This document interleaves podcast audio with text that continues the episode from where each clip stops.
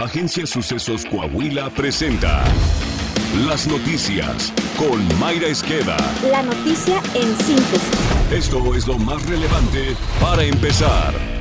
Buenos días, hoy es 22 de julio, van 203 días del 2022 al que le restan 162 por transcurrir. Seguridad. Causa Común reveló que durante el primer semestre del presente año se registraron 3.123 crímenes de extrema violencia en nuestro país, entre los que se incluyen atrocidades como 250 masacres, 856 casos de tortura, 426 casos de mutilación, 410 asesinatos de mujeres y al menos 12 homicidios de periodistas. En el reporte denominado Atrocidades y eventos de alto impacto registradas en medios, el organismo civil aseveró que los números reflejan la crueldad de la delincuencia que parece ser invisible para las autoridades, que en sus conteos aparentemente demuestran una baja en la incidencia de alto impacto, ello en referencia a los números presentados por la Secretaría de Seguridad Pública Federal. En el reporte destacan que cuatro estados, tres de ellos gobernados por Morena, concentran mayor índice de atrocidades. Se trata de Baja California, Michoacán, Guanajuato y Veracruz. Según Causa en Común, cada día se registra un promedio de 17 atrocidades y eventos de alto impacto en el país. En otro tema, relacionado a seguridad, el delito de extorsión ha subido un 31.7% en nuestro país. Durante el primer semestre del presente año, 32 personas fueron extorsionadas cada 24 horas en promedio. El miércoles pasado se registraron 68 homicidios dolosos y en lo que va de la administración de la 4T suman 126.355 asesinatos, de acuerdo a la agencia T-Research. En 44 meses del actual gobierno federal, el índice de homicidios dolosos es de 60% mayor que el mismo periodo del mismo de la gestión de Enrique Peña Nieto y 118% más que la administración de Felipe Calderón. El 42.1% de los internos recluidos en cárceles mexicanas no tienen una sentencia definitiva, de acuerdo al Censo Nacional de los Sistemas Penitenciarios de 2022 del Instituto Nacional de Estadística y Geografía. De esa cifra, las mujeres son las más afectadas. El 52.9% de ellas se encuentra presas sin contar con una sentencia definitiva, mientras que en el caso de los hombres equivale al 41.5%. Según el INEGI, al cierre de 2021, la población privada de la libertad o internada se conformó por 220.420 personas.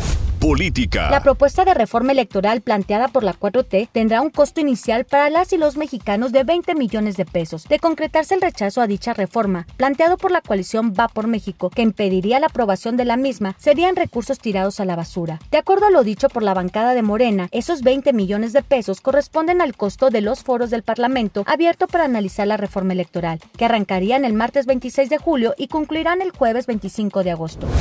Luego de la polémica respuesta del presidente López Obrador sobre las demandas de Estados Unidos sobre el tema energético y las supuestas violaciones a los acuerdos del Tratado de Libre Comercio, el embajador de ese país, Ken Salazar, llamó a que la disputa entre ambas naciones se resuelva con determinación y seriedad. En su cuenta de Twitter, el diplomático resaltó que el mecanismo de consulta del tratado es un elemento fundamental que beneficia a los tres países firmantes. En entrevista para la periodista Carmen Aristegui, Kenneth Smith Ramos, ex jefe de la negociación técnica para el TEMEC, advirtió que México está ante una situación delicada en la que puede enfrentar sanciones comerciales millonarias luego de las peticiones de consultas de Estados Unidos y Canadá por sus políticas energéticas.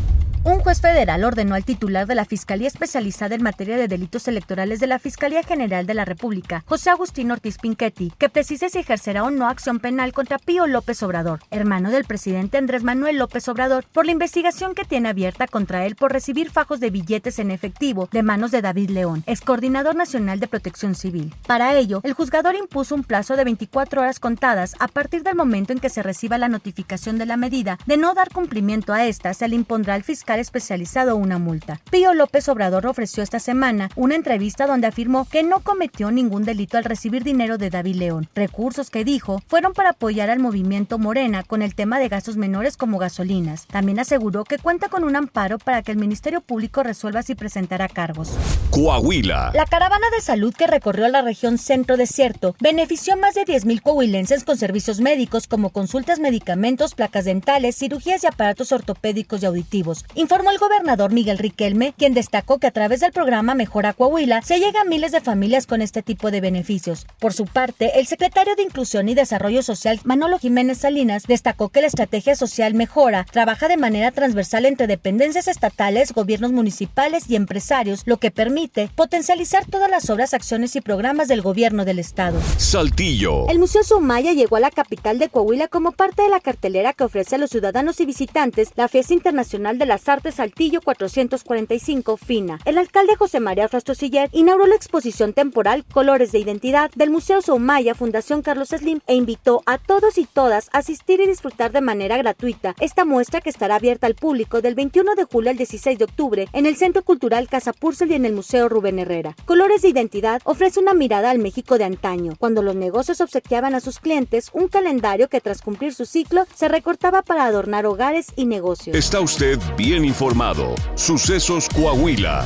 Síguenos en Spotify, Amazon Music, Apple Podcast, Google Podcast, YouTube, Facebook, Twitter e Instagram.